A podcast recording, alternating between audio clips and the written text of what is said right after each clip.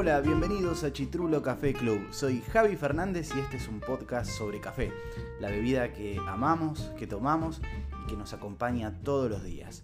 Este primer episodio contiene un fragmento de nuestra transmisión en vivo desde Instagram, respondiendo algunas preguntas sobre el mágico mundo del café. Podés seguirme en Instagram en Javi Fernández OK, en Twitter en arroba Javi Fernández y también visitar mi web chitrulo.com. ¿Están listos? Bueno, comenzamos. Bueno, acá estamos. ¿Cómo andan? ¿Bien? Yo estoy con mi cafecito preparado hace un rato. Este café es un café extra fuerte, terriblemente fuerte. Me lo trajo un amigo. Lo único que pide este humilde servidor es que le traigan café. Y mi amigo Maxi Pérez Tuebs, que estuvo en Centroamérica, estuvo en Honduras, me trajo café el indio. Lo que llama la atención es que ustedes ven esto y deben pensar que adentro hay o café en grano o café molido suelto, pero no. Sobres, 28 29 gramos de café, que es lo que ellos le calculan para una preparación. ¿Sí? Nunca vi café en, en, este tipo de envase dentro de un paquete que parece que te viene todo el café molido o todo el café en grano. Vamos a contestar algunas preguntas. A ver, Javi, café batido que no sea con azúcar. ¿Hay opción o similar para diabéticos?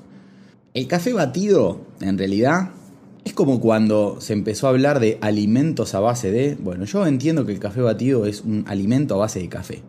No es el café propiamente dicho. No es el café que vos comprás eh, en, en, un supermercado y que te viene en grano o te viene molido para llevarlo a la cafetera. Es un café instantáneo que se prepara a través de, con una taza grande, uno le pone un poquito de agua, lo bate y después le pone más agua. Bueno, esa materia prima que viene generalmente en los frascos, que son muy prácticos para la oficina, no suelen ser la mejor selección de café, por ende la bebida que se toma no es el café, al menos como la mayoría de las veces se intenta este, incentivar a que se tome café. Uno incentiva que se tome distintos tipos de café en distintos tipos de cafeteras pero eh, en ese caso el, café instantáneo ya pasa a ser otra categoría. Realmente la selección no es la mejor, los granos que se utilizan no son lo mejor, está por fuera de lo que es generalmente lo que la bibliografía cuenta como, como café. ¿sí?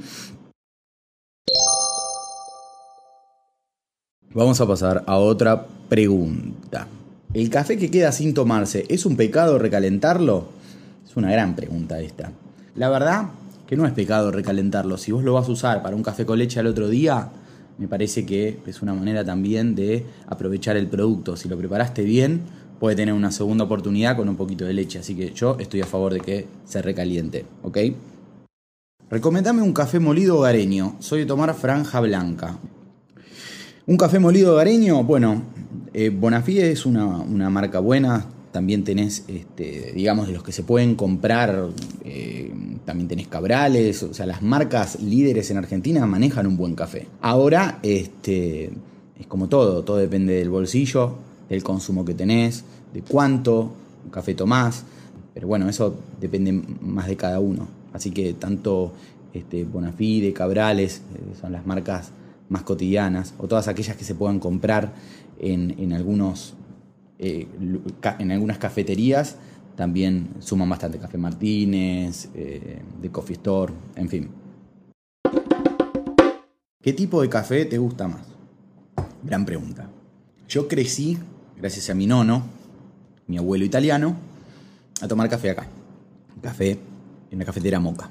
Estas cafeteras lo que hacen es servir cierta cantidad de pocillos. Cuando las cafeteras vienen para seis pocillos, no te puedes tomar los seis en una taza grande porque en realidad estás tomando una gran concentración, seis concentraciones en una taza grande y no, es el, tamaño adecuado. El tamaño adecuado es tomarlo en un vasito, en una tacita, de acuerdo a lo que uno más o menos le calcule como un, un expreso que son 30 mililitros.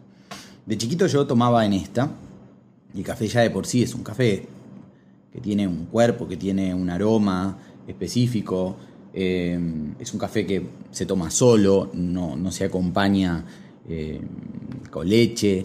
Eh, es un café dentro de, lo, de, la gama de preparación de los, de los, más fuertes, de los más concentrados.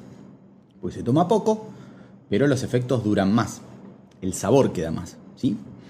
Y con el correr de los años, cuando me fui este, dejando llevar por los cursos y por, todas las cosas que leí, lo que eh, empecé a utilizar es la cafetera Preso, la cafetera Espresso, no Nespresso, Espresso. La cafetera Espresso es la cafetera eh, hogareña que ustedes ven en cualquier bar de Buenos Aires. ¿sí? Es la cafetera que uno pone el portafiltro y que el café empieza a caer en el, en el pocillo. Y esa es la cafetera que más me gusta, la Espresso. Y si no tengo este, luz y tengo que arreglarme con gas, vamos con esta. Después hay otras cafeteras que las quiero mostrar.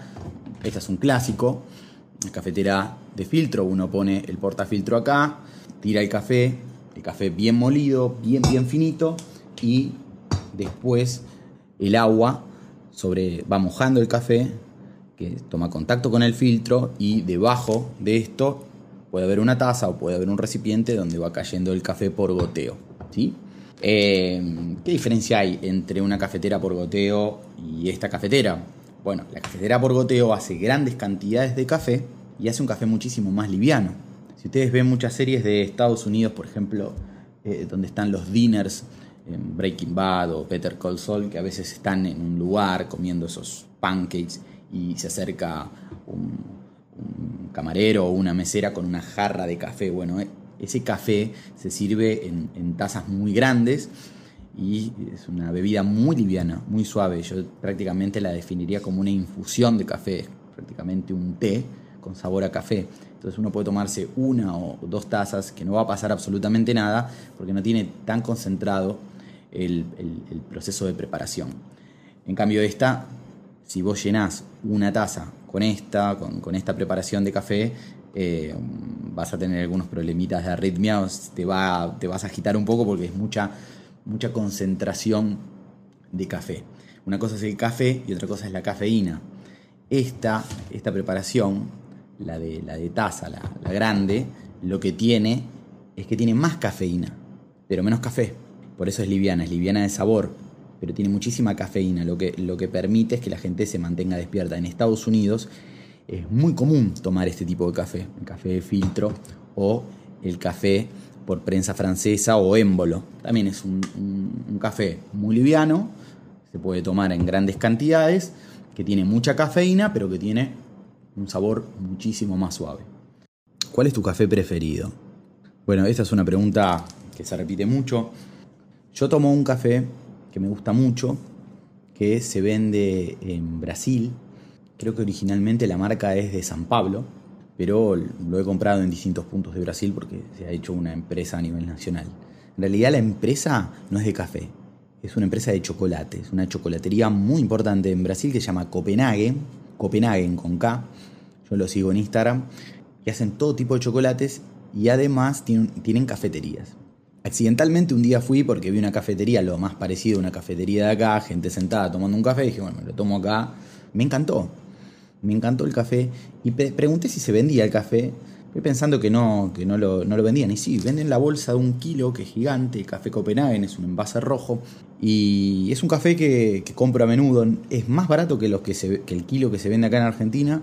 Es un café que tiene un tostado intermedio, tirando a suave, y sale un café realmente rico, pero suave. Cuando uno toma los granos de café en la mano, se da cuenta que son granos que son todos uniformes, en tamaño, en, forma, y decir que es un café premium. Copenhagen se llama. Y después hay otro que es particularmente, eh, es uno que a mí me gusta y, se vende mucho, es uno de los cafés más populares de, de Roma en Italia, que es el café Castroni. Castroni también es una tienda hermosa, gigante, que vende todo tipo de alimentos. Comenzaron haciendo despacho de café, entonces te venden el café molido, te lo, te lo venden en grano o te lo muelen de acuerdo a, a tu preferencia. Cápsulas. Si no probaste, bueno, cápsulas de café. Qué tema, ¿no? Hay dos tipos de cápsulas. Las cápsulas tipo Nespresso, que son más conocidas como cápsulas premium, y las cápsulas eh, más hogareñas, Dolce Gusto, que son las que vienen saborizadas, ya tienen por ahí preparados, en fin. La Dolce Gusto yo la, tomaría como un café hogareño que zafa. A veces es incluso más caro que, prepararse que prepararte tu propio café, pero bueno, me parece que el valor agregado que tiene ahí es la practicidad. O sea, alguien que consume cápsulas eh, Dolce Gusto en este caso, está priorizando la practicidad y no tanto el, el producto en sí. Así que ningún problema por la gente que toma con cápsulas Dolce Gusto, porque evidentemente no quieren estar moliendo café, no quieren estar usando cafeteras, sino pone la cápsula, sale la bebida y se terminó y lo celebro. Las cápsulas Nespresso es lo más parecido a acercarse a una buena elaboración de bebida con un buen producto y con una cafetera que se supone que está preparada para hacerlo. Es un café que te garantiza 7 puntos. Es un café de 7 puntos nunca te va a defraudar, pero no deja de ser una irrealidad en cuanto a, preparar el café, no deja de ser algo automático, con lo cual solamente te queda el resultado del producto y la practicidad, pero no te permite inmiscuir mucho en, realmente en, la ceremonia de preparar el café, de preparar el café para, la familia, o de prepararte vos el café, de, de moler vos el café. Por eso no estoy en contra de las cápsulas para nada, porque las cápsulas buscan otro tipo de objetivo, ¿sí? Convenceme de tomar café. No tengo que convencer a nadie. El que quiere toma, el que no quiere no toma. Por algo, esto que ven acá es la segunda bebida más tomada en el mundo después del agua. Hola Javi, a mí me encanta el café, pero ¿hace mal tomar todos los días? No sé si me siento capacitado para decir si hace bien o hace mal tomar todos los días. Yo tomo todos los días, depende cuánta, cuánto tomes todos los días. Generalmente tomo a la mañana, antes de salir a trabajar, eh, a la tarde, en el horario de la merienda. Café turco, me acaban de decir café turco, sí, probé el café turco. El café turco se prepara en estos recipientes. Un recipiente de cobre donde se pone el, el café con el agua, se pone azúcar previamente, a veces te preguntan en Turquía si lo querés dulce, muy dulce, la preparación, y se, y se echa directamente en la, en la taza sin filtro. Por eso después hay, hay muchas este, personas que leen la borra del café. Esa borra del café existe porque no está filtrado.